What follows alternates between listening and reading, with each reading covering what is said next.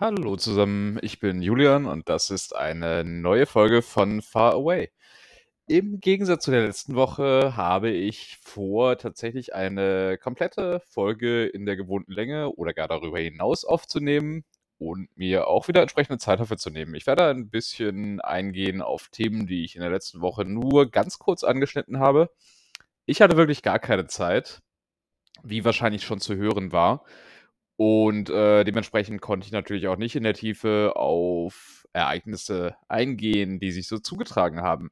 Das kann ich heute aber. Heute ist alles ein bisschen entspannter und insgesamt ist diese Woche etwas ruhiger. Deswegen habe ich mehr als genug Zeit für euch und habe auch genug zu erzählen, glaube ich, um das hier zu einer lohnenswerten, furchtbares Wort, Folge zu machen.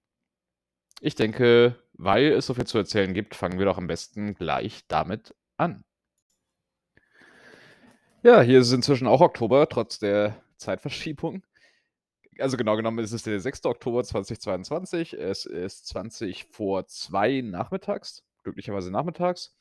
Ich habe gerade ein bisschen weggearbeitet und ja, sitze jetzt hier und bereite mich mental auf die Mittagspause vor, könnte man sagen. Habe mich entschieden, in dieser Zeit schon mal ein wenig zu sprechen mit euch. Wir beginnen, wie eigentlich gewohnt, mit der Schlagzeile. Äh, Entschuldigung, mit der. Ich hatte gerade eine Cola. Ähm, mit der Schlagzeile der Woche. Die Schlagzeile der Woche nimmt ein wenig Bezug auf die etwas musikalische Natur der heutigen Folge, wie sich noch zeigen wird. Sie stammt von sfgate.com überraschenderweise. Sie stammt vom gestrigen 5. Oktober, wurde heute Morgen noch einmal geupdatet und sie lautet: Lost for Decades, a relic from the Beatles' last official concert in SF has been unearthed. Also ein für Jahrzehnte verlorenes Relikt, ein Souvenir von letzten, letzten offiziellen Konzert der Beatles in San Francisco, ist äh, kürzlich wieder entdeckt worden. Es geht um das Konzert am 29. August 1966, also noch relativ früh in der Geschichte der Band tatsächlich. Und eine Performance am Candlestick, im Candlestick Park. Der Candlestick Park, der ist vielleicht ein bisschen bekannt. Da stand früher oder ja, stand lange das Stadion der San Francisco 49ers und auch lange das Baseballstadion der San Francisco Giants. Beide Teams sind inzwischen umgezogen innerhalb der Stadt. Candlestick gilt aber immer noch so ein bisschen als ja, Sehnsuchtsort, könnte man sagen. Inzwischen ist es allerdings ein Einkaufszentrum und auch das ist inzwischen, wurde mir gesagt, wohl relativ leer. Nun ja, 1966 im August jedenfalls haben dort die Beatles gespielt. Und wie sich dann später herausstellte, war es tatsächlich das letzte Mal, dass die Beatles in San Francisco gespielt haben, was man vielleicht gar nicht so erwarten würde, wenn man so an den Summer of Love 1969 denkt oder allgemein so an den Ruf von San Francisco als sehr musikalischer Stadt und als Stadt, die eben auch in den 60ern eine ihrer Hochphasen hatte. Aber tatsächlich, offiziell kamen die Beatles nicht nochmal zurück in die Stadt. Worum es nun geht. Es geht um ein Catering-Business, um einen Laden, der quasi Essen geliefert hat vor dem Konzert. Und in der Umkleidekabine haben sie ein Essen geliefert, das bestand aus Roastbeef, Yorkshire Pudding, äh, Stuffed Baked Potato, Salat äh, und Gebäck. Und das kam vom Simpsons Catering Service auf der Clement Street. Während sie dort gegessen haben, machten sie, äh, haben sie Zeichnungen angefertigt auf der Tischdecke, die wohl dazugehörte und die wohl mitgeliefert wurde. Das wurde dann später wieder abgeholt und der Eigentümer dieses Catering-Services hat eben noch gefragt, ob die Zeichnung signiert werden kann. Wurde sie auch und offenbar wurde sie dann im Anschluss gestohlen irgendwann und ist eben jetzt wieder aufgetaucht. Was das Ganze so ein bisschen interessant macht, ist äh, ja einerseits die Tatsache, dass, das, dass diese Zeichnung wieder aufgetaucht ist. Also offenbar war es so, dass der Enkelsohn des ursprünglichen Eigentümers von der Schwester des Mannes, der diese Decke in den letzten 50 Jahren besessen hat, kontaktiert wurde. Und äh, ja, der, der Mann wusste wohl nicht, dass es gestohlen war, also ist wahrscheinlich verkauft worden und hat das jetzt dann quasi wieder zurückgegeben. Es wird davon ausgegangen, dass das Ding ungefähr 15.000 bis 25.000 Dollar wert ist, also für eine Tischdecke ganz ordentlich. Und ja, das ist die eine Sache. Die andere Sache ist, dass äh, dieses, dieses Bild, mit dem der Artikel bebildert ist, sehr schön ist, denn die Bildunterschrift lautet Äh, Police clear the field of enthusiastic fans as the Beatles perform on a bandstand in Candlestick Park. Also, man sieht, ähm, die Beatles im Vordergrund und im Hintergrund sieht man, ähm, Polizisten, wie sie einzelnen Fans hinterherrennen, sie wegtragen und von ihnen getreten werden. Also, es ist 'ne sehr spannende Bildkomposition.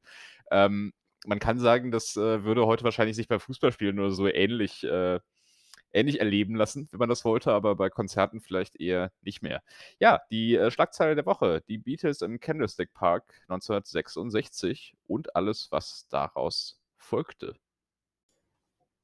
Dann schauen wir mal rein in die Woche. Und zwar beginnend mit dem Donnerstag. Da wollte ich noch mal kurz drüber sprechen, beziehungsweise quasi dieses Gesamtkunstwerk aus Mittwoch und Donnerstag. Mittwoch habe ich ja eine Zertifizierungsprüfung bestanden im Datenschutz für die Vereinigten Staaten. Also bin jetzt, äh, CIPP-US, äh, zertifiziert oder CIP-US oder wie auch immer. Ähm, und am Donnerstag war ich dann bei einer Veranstaltung der Organisation, die mich zertifiziert hat, die stattgefunden hat an meiner ehemaligen Uni, der UC Hastings, wo es, äh, diverse interessante Inputs und Diskussionsbeiträge gab und, ja, gratis Essen, was immer 'ne gute Kombination ist. Gratis Essen, gratis Wein und gratis Infos. Also, nette Veranstaltung. Ich habe 'ne ehemalige Professorin wieder getroffen, ich habe 'ne Kollegin getroffen, paar andere Leute, die ich schon kannte, getroffen. War alles sehr, sehr, sehr spaßig, hat, ja, für einen schönen und gleichzeitig informativen Abend gesorgt, also quasi die Idealvorstellung eines solchen Tages. Sofern man sich denn für Datenschutz und so Geschichten interessiert, sonst ist es wahrscheinlich 'n bisschen langweilig. Der Freitag dann wiederum, der, ja, war erst mal sehr, sehr arbeitslastig natürlich, weil ich ja den Donnerstagnachmittag dementsprechend aufgegeben hatte für den Privacy Day.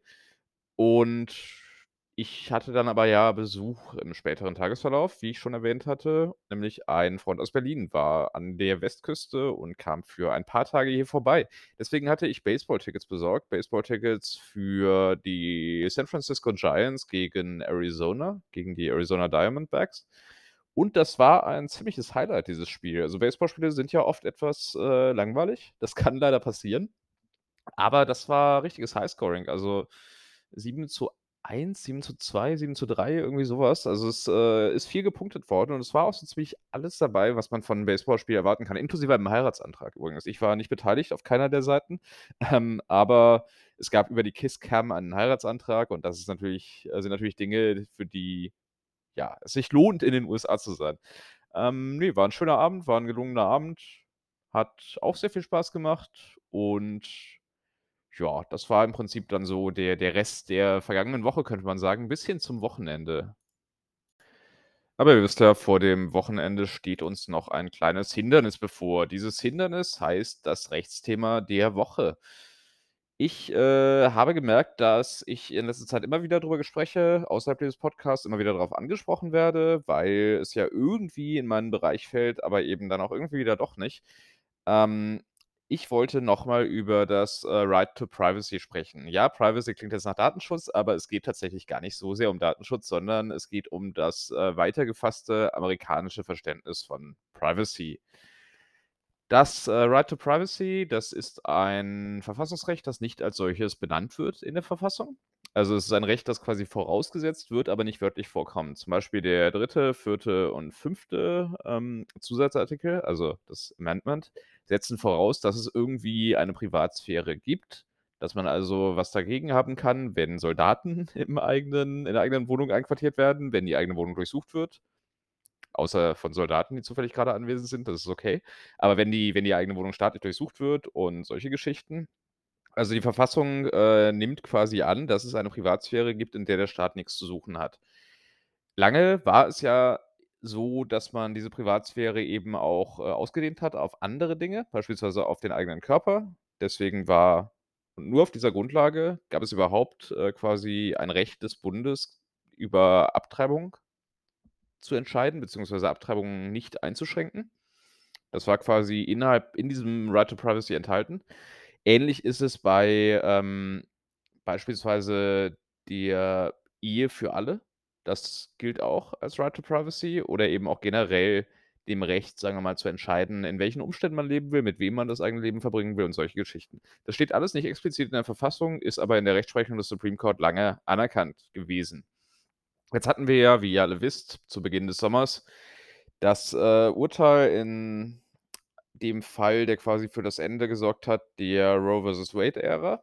Und in diesem Urteil haben die meisten Supreme Court Justices, auch wenn sie dafür gestimmt haben, gesagt, ansonsten wollen wir das Right to Privacy nicht antasten. Wir glauben, dass es ein Right to Privacy gibt und wir wollen das nicht in Frage stellen. Ein Justice, Clarence Thomas, hat sich anders geäußert und zwar explizit anders und möchte eben, dass dieses Recht ganz eindeutig in Frage gestellt wird. Er möchte zum reinen Text der Verfassung zurück, in dem ein Right to Privacy, ein Recht zur Selbstbestimmung oder quasi zum Schutz der eigenen Persönlichkeit nicht vorkommt. Das ist das erklärte Ziel von Clarence Thomas. Das steht so in seiner Meinung, in seiner separaten Meinung zu dieser Entscheidung. Also Concurrence heißt das im Fachjargon. Und ähm, es ist nicht auszuschließen, dass auch die anderen Justices, die in der Abstimmung auf seiner Seite standen, aber hier nicht, bei diesem Thema nicht auf seiner Seite standen, da vielleicht eine etwas andere Agenda verfolgen. Das ist eine Sorge, die inzwischen relativ weit verbreitet ist hier. Und man ist sich noch nicht so ganz klar, wie man dem begegnen will. Dazu muss man wissen, Verfassungsänderungen sind quasi unmöglich. Also die Hürde für Verfassungsänderungen, für weitere Amendments ist so hoch, dass man nahezu ausschließen kann, dass es dazu kommt. Würde man jetzt ein Right to Privacy einführen wollen, dann gäbe es we wahrscheinlich weder in den Bundesinstitutionen, also im äh, Haus und im Senat, die erforderliche Mehrheit dafür, zwei Drittel in beiden Kammern. Noch gäbe es die ebenfalls erforderliche Mehrheit von, ich glaube, es sind drei Viertel aller Staaten. Da würde man in jedem Fall nicht drauf kommen, weil insbesondere republikanisch regierte Staaten sich einfach dagegen sperren würden, weil diese Staaten generell Angst haben, dass ihnen Rechte vom Bund weggenommen werden und weil sie natürlich wittern würden, dass da quasi eine Abtreibungslegalisierung äh, durch die Hintertür eingeführt werden sollte. In Anführungsstrichen. Ne? Ob das so ist oder nicht, geschenkt. Also es gibt einfach keine realistischen Mehrheiten für eine solche Verfassungsänderung. Das ist Clarence Thomas natürlich egal, denn er ist ja nur Jurist, der mit einer politischen Aktivistin und Trump-Fan verheiratet ist. Sprich, er hat mit Politik überhaupt nichts zu tun, außer dass er mit ihr verheiratet ist. Ähm, und äh, er denkt nur in den Buchstaben der Verfassung, selbstverständlich. Dementsprechend, äh, und da das ja ein beliebtes Argument dieser konservativen Justices ist, kann es durchaus sein, dass im nächsten Term des Supreme Court die Mehrheiten sich auch in dieser Hinsicht verschieben. Und es sei ganz klar gesagt, dass dann eben auch so Sachen wie beispielsweise ja, schwuler oder lesbischer einvernehmlicher Sex in Frage stehen. Oder eben die Ehe für alle und alles in dieser Richtung. Also, Verhütung ist auch ein Thema, das könnte auch in Frage stehen. Also, grundsätzlich geht es um all diese Dinge oder kann um all diese Dinge gehen. Das alles ist im Right to Privacy enthalten. Und ich sage mal, man findet oder man versucht gerade Strategien zu entwickeln dagegen. Es geht vor allem darum, auf Bundesebene zu versuchen, möglichst viel Gesetzgebung zu entwickeln, eben weil es für den Supreme Court vielleicht eine etwas höhere Hürde ist, tatsächlich Gesetzgebung zu kippen anstatt eben nur eigenes Case Law, was ja zum Beispiel im, im Fall der Abtreibung der Fall, äh, so, so war. Da gab es ja kein Bundesgesetz. Ähm, auf Staatsebene wird daran gearbeitet, dass man diese Rechte möglichst absichert und natürlich gibt es auch Gedankenspiele über die Fortentwicklung dieses Supreme Court, also Packing des Courts, dass man quasi mehr RichterInnen beruft, denn die Zahl 9 ist ja nicht festgeschrieben, wie ihr als treue ZuhörerInnen meines Podcasts wisst. Ähm, also solche Ideen stehen da im Raum. Es gibt verschiedene Herangehensweisen. Jedenfalls sollte man das schon ja, sehr genau verfolgen und man darf dabei eben, wie gesagt, wirklich nicht vergessen, Privacy ist nicht nur Datenschutz, sondern Privacy ist viel, viel mehr. Privacy ist einfach alles, was eine Persönlichkeit ausmacht und das alles steht hier gerade aktuell auf dem Spiel. Ich möchte keine Panik machen, aber genau das ist gerade der Fall. Deswegen nochmal dieses Rechtsthema der Woche. Ich werde mich wieder anderen Dingen zuwenden in den nächsten Wochen, vielleicht auch wieder etwas grundlegenderen Dingen zum US-Rechtssystem, aber das ist immer noch das heiße Thema, auch wenn es sich manchmal etwas ausdiskutiert anfühlt, ist es nicht. Das Rechtsthema der Woche. Der Samstag begann mit einer relativ seltenen Gelegenheit, nämlich der Gelegenheit, ein Spiel des FC St. Pauli live zu verfolgen. Nicht im Stadion, natürlich nicht. Die Anreise ist dann doch etwas weit, weil der Flughafen Hamburg so ungünstig liegt, nämlich in Hamburg. Ähm, aber immerhin im Fernsehen per VPN über Sport 1. Das Spiel selber war leider ein bisschen enttäuschend. Ein 0 zu 0 gegen den FC Heidenheim. Das ist Ach, zu le zum Leben zu wenig, zum Sterben zu viel und so weiter und so fort. Ist ja auch egal. Jedenfalls danach war ich dann mit meinem Besuch verabredet und zwar sind wir in Richtung des Golden Gate Park gefahren, wo es ein Festival gab, das Hardly Strictly Bluegrass, ähm, mit einem relativ vielfältigen Programm. Also nicht nur Bluegrass, äh, was ja 'ne Spielart von Country-Musik im Prinzip ist, sondern, ja, aus diversen Genres. Wir haben gesehen unter anderem Elvis Costello, der ja dem einen oder der anderen vielleicht bekannt ist, namentlich zumindest. Und, äh, ja, haben uns das 'n bisschen angeschaut und uns da auf dem Festivalgelände herumgetrieben und abends ging es dann zu den Oakland Roots, also noch mehr Sport und noch mehr Fußball, diesmal aber im Stadion. Dort haben wir einen 2:1 Sieg gesehen mit einem späten Tor in der 85. Minute oder so. Die Oakland Roots sind weiterhin ja, haben noch Chancen, gute Chancen sogar auf die Playoffs, würde ich sagen. Und es war 'ne echt gute Stimmung. Es war ausverkauft. Ich habe das Stadion noch nie ausverkauft gesehen vorher. Äh, es hat ja, einfach äh, war 'n gutes Spiel mit mit guter Stimmung, mit guten Leuten, guten Gesprächen. Hat sehr viel Spaß gemacht in Oakland, war ein ereignisreicher Samstag, also alles in allem mit Musik, mit Sport und mit noch mehr Sport. Genauso stelle ich mir das eigentlich zumindest manchmal vor. In die Mitte des Wochenendes habe ich für euch ein wenig Essen gestellt. Das klingt gut, ne? Ähm, kulinarisches der Woche, der Hotdog. Ich habe noch nie über Hotdogs gesprochen. Ich habe nur über Hotdogs gesprochen im Kontext von Sandwiches, fiel mir auf. Und, äh, dieser Frevel, der musste an irgendeiner Stelle mal korrigiert werden. Denn ungeachtet der weiterhin ungeklärten Frage, ob ein Hotdog ein Sandwich ist, ist ein Hotdog in jedem Fall ein wichtiger Bestandteil amerikanischer Kultur und auch amerikanischer Esskultur, sofern denn so etwas existiert. Da streiten sich die Gelehrten immer noch 'n bisschen drüber. Jedenfalls der Hotdog, der ist hier relativ allgegenwärtig, ist für Barbecues entscheidend, ist für Sportveranstaltungen, insbesondere Baseball, unverzichtbar. Und es gibt ihn natürlich auch in äußerst verschiedenen Varianten, also den New York Hotdog, den sogenannten dänischen Hotdog, verschiedene Hotdog-Varianten, die irgendwie als mexikanisch bezeichnet werden mit Jalapeños und so Geschichten. Jalapeños oder so, glaube ich. Äh, diese dieses diese, ähm, Spielart der Pepperoni wird hier ganz merkwürdig ausgesprochen, insbesondere in Kalifornien. Ähm, jedenfalls, äh, gibt es ein eine unglaubliche Vielfalt an Hotdog-Variationen. Ich hatte im Stadion der San Francisco Giants einen in Alufolie eingepackten winzigen Hotdog, der bestand aus einem Würstchen und Brot. Das ist, würde ich sagen, so die grundlegendste Variante. Dafür hat sie auch nur 7,50 $ gekostet. Sprich, mein Ratschlag für euch: Wollt ihr einen Hotdog kaufen, tut dies nicht im Stadion, zumindest nicht bei den San Francisco Giants. Man kann ja glücklicherweise relativ viel in die hiesigen Stadien mit reinnehmen und ich würde behaupten, ein Hotdog eingepackt in einen durchsichtigen Plastikbeutel wäre wahrscheinlich zulässig in den dürfte man also wahrscheinlich mitführen. Einen Grill wiederum darf man leider nicht mitführen auf die Tribüne. Äh, nur zu nur zubereitetes Essen ist erlaubt. Ähm, ja, also es ist ein ein wichtiges Sandwich oder nicht Sandwich, identitätsstiftend geradezu und, äh, sollte an dieser Stelle deswegen mal Erwähnung finden. Man muss fairerweise sagen, besonders interessant sind Hotdogs eigentlich nicht. Dennoch, ich wollte sie erwähnen. Das Kulinarische der Woche, der Hotdog oder die Hotdogs.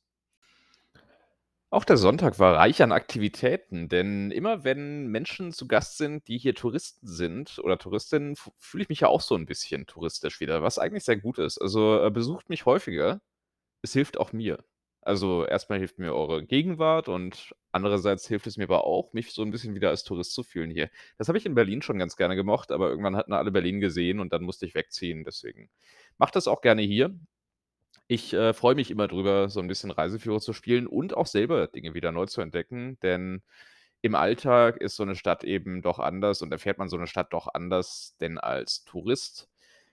Begonnen haben wir auf dem Crissy Field. Das, äh, hatte ich schon mal als die Lokalität als den Ort der Woche, beziehungsweise eigentlich ist es ja Sport der Woche, wie ihr wisst, ähm, erwähnt vor Monaten, wenn nicht sogar fast Jahren. Das Crissy Field ist 'n ehemaliges Flugfeld am Ufer der Bay, das, äh, sich erstreckt zwischen dem äh, zwischen Fort Mason und der Golden Gate Bridge im Prinzip. Also, es deckt 'ne relativ große Fläche ab, weil Flugfeld und ist so 'n bisschen die kleine Variante des Tempelhofer Feldes, könnte man sagen, in noch etwas schönerer Lage. Wir sind im Prinzip das ganze Crissy Field abgelaufen von Anfang bis Ende, sind dann 'n bisschen über die Golden Gate Bridge, ich sage mal, so 2/3 rüber. Das letzte Drittel geht größtenteils über Land, äh, in Sausalito. Das lohnt sich dann nicht mehr so richtig. Aber ist trotzdem immer ganz nett, mal wieder auf der Brücke zu stehen und sich das anzuschauen. Ist ja schon 'n ganz nettes, äh, Gebäude. Ich weiß nicht, einige von euch kennen die Golden Gate Bridge vielleicht von vom von Bildern. Ähm, na ja, also es ist, äh man ist ja jetzt nicht so oft da, ne? Man sieht die normalerweise auch nicht von hier aus, denn die ist auf der anderen Seite der Bay. Aber ist schon immer wieder beeindruckend, mal da zu sein und dann eben auch drüber zu laufen. Vor allem an einem überraschend windstillen Tag wie diesem Sonntag, von dem hier die Rede ist. Danach ging es dann zurück zum Golden Gate Park und zum Festivalgelände, denn da spielten noch 'n paar Highlights. Also, Marcus Mumford, äh, spielte, den haben wir noch im Vorbeigehen gesehen. Und als allerletzte Band, äh, des Wochenendes dann Sarah Shook and the Disarmers. Ich weiß nicht, ob die euch was sagen, sollten sie aber, denn das ist so 'ne, ja, wilde Genremischung, würde ich sagen, mit einer queeren Atti Attitüde, die so 'n bisschen dazukommt und gute Texte, gute Musik. Habe ich im März schon mal gesehen, hm, und jetzt dann eben zum 2. Mal. Die haben neulich auch in Berlin gespielt und in Deutschland gespielt, soweit ich weiß. Werden sie jetzt wahrscheinlich dann auf längere Zeit nicht mehr. Aber solltet ihr die Gelegenheit haben, unbedingt mal ansch anschauen. Sarah Shook and the Disarmers.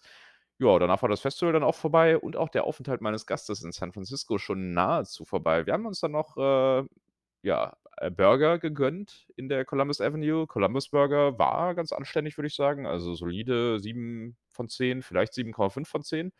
Und damit war das Wochenende dann auch schon wieder durch und eine neue, aufregende Woche in der Bay begann. Für mich zumindest, für meinen Gast nicht. Wir kommen zum Sport der Woche. Wahrscheinlich werde ich diese Rubrik relativ bald, äh, umbenennen müssen, was ich ja vorher noch nie getan habe. Aber natürlich gehen mir irgendwann die Sportarten aus. Das ist sehr bedauerlich. Dennoch, ähm, möchte ich euch heute ein wenig über Baseball erzählen. Denn eigentlich ist das ja 'n Sport, der so relativ klar ist. Also, jemand wirft 'n Ball, jemand versucht, diesen Ball wegzuhauen und jemand anders versucht, diesen Ball aufzufangen. Das sind so die Grundregeln. Aber es ist natürlich alles wieder 'n bisschen komplizierter. Also, äh, Baseball wird in 9 Innings gespielt, die aus einem Top und Bottom Inning bestehen, also jeweils ein Halbinning. Ähm, und in jedem dieser Halbinnings, äh, versucht eine Mannschaft Punkte zu machen und die andere Mannschaft versucht, dieses zu verhindern. Punkte machen kann man, indem man den Ball trifft, in aller Regel. Und dann sogenannte Bases, deswegen der Name, Ball und Bases, nicht wahr? Äh, sogenannte Bases erobert, also, äh, überläuft und dann wieder auf der Homebase ankommt. Also, ein sogenannter Home Run, das hat man vielleicht auch schon mal gehört. Sprich, man muss, äh, Base 1, 2 und 3, äh, überbrücken und dann zur Homebase gelangen. Das muss man nicht in einem Durchaufwasch tun, das kann man auch in mehreren Runden tun. Ähm, ein Inning besteht aus relativ vielen Schlägen, nämlich so vielen Schlägen, bis, äh, 3 Spieler der angreifenden Mannschaft, also der schlagenden Mannschaft, out sind. Man ist out bei, äh, 3 Strikes. Also, wenn man dreimal einen Ball, der schlagbar galt, nicht geschlagen hat. Oder wenn man den Ball getroffen hat und er aus der Luft gefangen wurde. Das ist meistens sogar wichtiger. Äh, Baseball zuschauen ist so 'n bisschen wie ähm, wie dem dem Scheitern zuzuschauen, weil meistens wird der Ball nicht getroffen. Also, es ist in der Hinsicht 'n relativ spannender Sport, weil meistens geht's eigentlich daneben. Äh, es ist ja jetzt beim Fußball oder so auch so, dass die meisten Angriffe nicht zu Toren führen, aber zumindest führen sie oft zu Versuchen. Beim Baseball ist es halt so, dass die meisten Angriffe, also die meisten Schlagversuche schon nicht mal zu Versuchen werden, denn wenn man den Ball nicht trifft, dann rennt man auch nicht los. Das wäre ungut. Hm, insofern kann es sein, dass so 'n Baseballspiel 'ne etwas zähe Veranstaltung sein kann, ist aber nicht immer so. Der Vorteil ist, es kann sich alles ganz schnell ändern. Also, wenn man beispielsweise die Bases loaded hat, so so so nennt man das, wenn also auf allen 3 Bases schon jemand steht und man selber am Schlag ist und den Ball trifft oder den vielleicht so aus dem Stadion rausschlägt oder so, dann sind das gleich 4 Punkte, weil man damit 4 Home Runs in einem Durchgang erzielen kann. Und 4 Punkte können 'ne Menge sein in in so 'nem Spiel. Also, es gibt auch Spiele, die gehen mit weit weniger als 4 Punkten aus. Auch solche Spiele habe ich schon gesehen. Ähm, ein Baseballspiel endet, wie gesagt, typischerweise nach 9 Innings, wobei die das letzte Bottom Inning, also das letzte Halbinning quasi nicht mehr zwingend gespielt wird, nämlich dann, wenn die Mannschaft, die in diesem Inning das Angriffsrecht hätte, eh schon vorne liegt. Denn dann macht es ja keinen Sinn. Dann weiß man ja schon, wer gewinnt. Dann wird das gar nicht mehr ausgespielt in normalen Spielen, in normalen Ligaspielen. Hm. Genau. Also das sind so die Grundregeln von Baseball. Es ist ein unglaublich wissenschaftlicher Sport. Äh, es gibt ganz viele Untersuchungen und Statistiken zu irgendwie Bodenbeschaffenheit, zu Wind, zu bestimmten Stadien. Ist hoch faszinierend. Also man kann sich da ewig mit beschäftigen. Äh, wenn man sich so ein Spiel nur anschaut, kann es ein bisschen öde sein. Also es ist nicht so actionreich wie Football beispielsweise. Es ist schon eher was für, was ich, was ich so mit weiterem oder längerem Verfolgen, würde ich sagen, erschließt. Das Schöne an Baseball ist vor allem, dass man nicht permanent aufmerksam sein muss. Man kann auch viel nebenbei machen. Man kann schön da sitzen und reden oder essen oder was weiß ich. Das geht alles ganz hervorragend. Beim Football verpasst man da vielleicht das spielentscheidende, die spielentscheidende Szene. Das wird einem beim Baseball in aller Regel nicht passieren, denn wenn die Bases loaded sind, also wenn drei Leute auf den Bases stehen, dann bemerkt man das in aller Regel schon. Also man kriegt dann zumindest die entscheidenden Szenen dann eben doch mit. Ja, deswegen Baseball mag ich als Stadionsport. Als Fernsehsport ist es nicht ganz so meins. Aber ich weiß, ich kenne genug Leute, die sich das auch im Fernsehen geben und äh, hey, ich gönne euch euren Spaß. Wenn ihr mir meinen gönnt. Das war der Sport der Woche. Baseball. Ein bisschen sportlich geht es auch weiter. Neben diversen spannenden beruflichen Aufgaben, das ist immer noch diese Cola, also falls ich spontan unterbrechen sollte, ähm, und äh, ihr hört, wie ich mich übergebe oder so. Nein, das nicht. Ähm, ich, ich muss gelegentlich noch leicht aufstoßen wegen, wegen dieses Getränkes, aber ich werde mich bemühen, nicht ins Mikrofon zu rülpsen, denn es gilt in den meisten Kulturkreisen als unhöflich, beim Aufnehmen von Podcasts in Mikrofone zu rülpsen. Das darf man nur, wenn man Videopodcasts aufnimmt. Dann gilt das als äußerst höflich. Und das mache ich ja nicht, denn dann müsstet ihr mich ja auch noch sehen. Und dann müsste ich ja eine Hose tragen. Was ich übrigens tue. Nur, falls es daran Zweifel gab.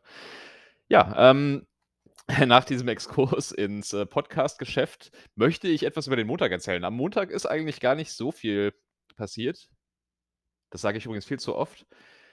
Ähm, zumindest nicht so viel, was ich erzählen darf, denn natürlich habe ich ja immer gewisse Schweigepflichten, das bringt meinen Beruf mit sich und, äh, manchmal sind Dinge, wenn ich nur sehr allgemein über sie erzähle, wirklich sehr langweilig, deswegen lasse ich sie aus. So verhält es sich mit diesem Montag. Also, wenn ich sie im Kontext erzählen würde, wären sie sehr spannend, aber da ich den Kontext nicht erzählen darf, wäre es sehr langweilig, deswegen erzähle ich es gar nicht, sondern erzähle euch nur, dass ich es euch nicht erzähle.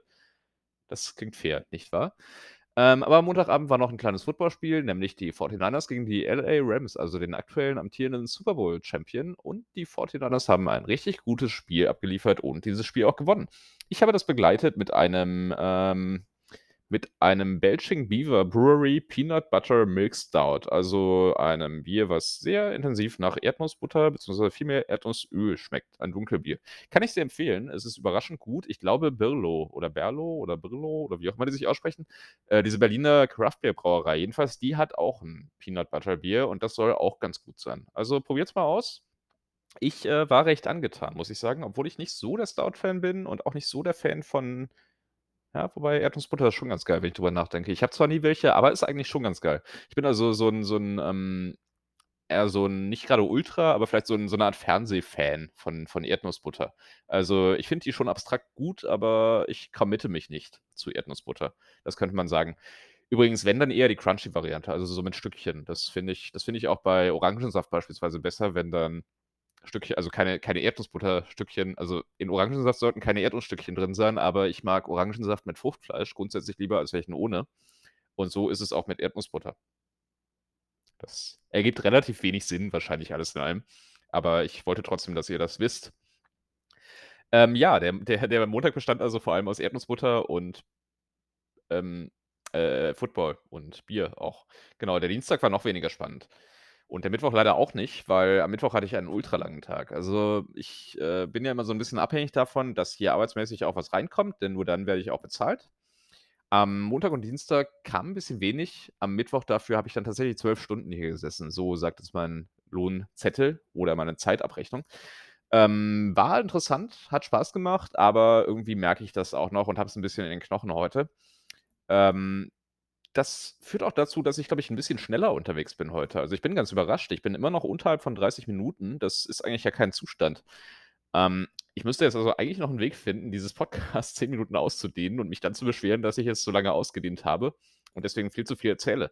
Aber vielleicht werde ich das einfach nicht tun, sondern wir akzeptieren alle gemeinsam, dass ich mich Stück für Stück wieder an meine gewohnte Podcastlänge herantaste oder auch nicht und, ähm, lassen es dabei bewenden. Ich finde, ich habe trotzdem relativ viel erzählt, auch wenn das relativ schnell ging. Keine Ahnung, vielleicht habe ich viel zu schnell gesprochen. Sollte das so sein, dann hört's euch einfach mit halbem Tempo an, dann klinge ich klinge ich sehr angetrunken, was nicht der Wahrheit entspricht. Jedenfalls noch nicht. Ja, so viel zum Rest dieser Woche bislang. Ja, unfassbar, wir sind schon wieder am Ende angekommen. Also, nicht an meinem Ende, hoffe ich ganz stark, und auch nicht an eurem Ende, hoffe ich ganz stark. Auch nicht am Ende dieses Podcasts, aber dennoch am Ende dieser Folge.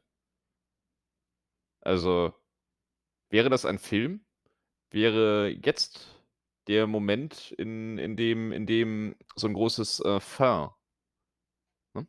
Wir sind ja im Bereich des Kunstfilms in diesem Podcast, äh, wo jetzt so 'n großes Fin vom vom Bildschirmrand ins ins Bild flattern würde und, äh, wahrscheinlich mich mich zeigen würde, wie ich traurig in die Ferne schaue, in die Ferne der nächsten Woche, die mich erwartet und in der ihr mich hoffentlich in nicht allzu ferner Zukunft werdet begleiten können, nämlich im nächsten Teil dieses wunderbaren Formates. Und ja, was gibt es zu sagen? Was was was haben wir uns eigentlich noch zu sagen? Das, äh, ist die Frage, die ich mir die ich mir natürlich oft stelle und die mir nie beantwortet wird, weil dieses Medium leider ein wahnsinnig unkommunikatives ist für mich, also je nachdem für euch auch. Ähm, aber ich glaube, wir haben uns noch was zu sagen und zumindest habe ich euch noch was zu sagen. Nicht jetzt, nicht jetzt, aber, äh, perspektivisch, meine ich. Also, es kommt der Tag, an dem ich euch wieder etwas zu sagen habe. Ich nehme an, das wird der nächste Mittwoch oder Donnerstag sein, äh, ist aber nur so 'n Verdacht. Zumindest ist in nächster Zeit nicht zu erwarten, dass ich zu wenig Zeit habe, um Folgen aufzunehmen, denn ja, es besucht mich ja niemand mehr. Also, dieses Jahr besucht mich ja niemand mehr. Dieses Jahr neigt sich ja rasant dem Ende entgegen, bald ist auch schon wieder Weihnachten und dann ist auch wieder Ostern und dann ist äh, jetzt grade hatten wir Jom Kippur und, äh, alles alles kommt auf einen Schlag. Geburtstag habe ich auch bald wieder im April. In genau 6 Monaten. Hui. Und, ähm, ja, wie wie die Welt sich dreht, das ist unfassbar. Und würde sie es nicht tun, wäre das auch unfassbar. Also, ähm, es ist insgesamt einfach der der der Wahnsinn, was hier abgeht und was hier nicht abgeht. Ähm, ich glaube, ich komme nicht mehr auf den Punkt, den ich eigentlich anbringen wollte, falls es diesen Punkt überhaupt gab. Das ist sehr bedauerlich, aber zumindest habe ich noch mal 2 Minuten rausgeschunden mit, äh, einem Outro zu diesem Podcast, das eigentlich kein Outro verdient gehabt hätte. Es hat mich gefreut, dass ihr eingeschaltet habt. Bitte beehrt mich bald wieder. Dies alles sei gesagt und abgeschlossen mit einem fröhlichen „Wir hören voneinander“.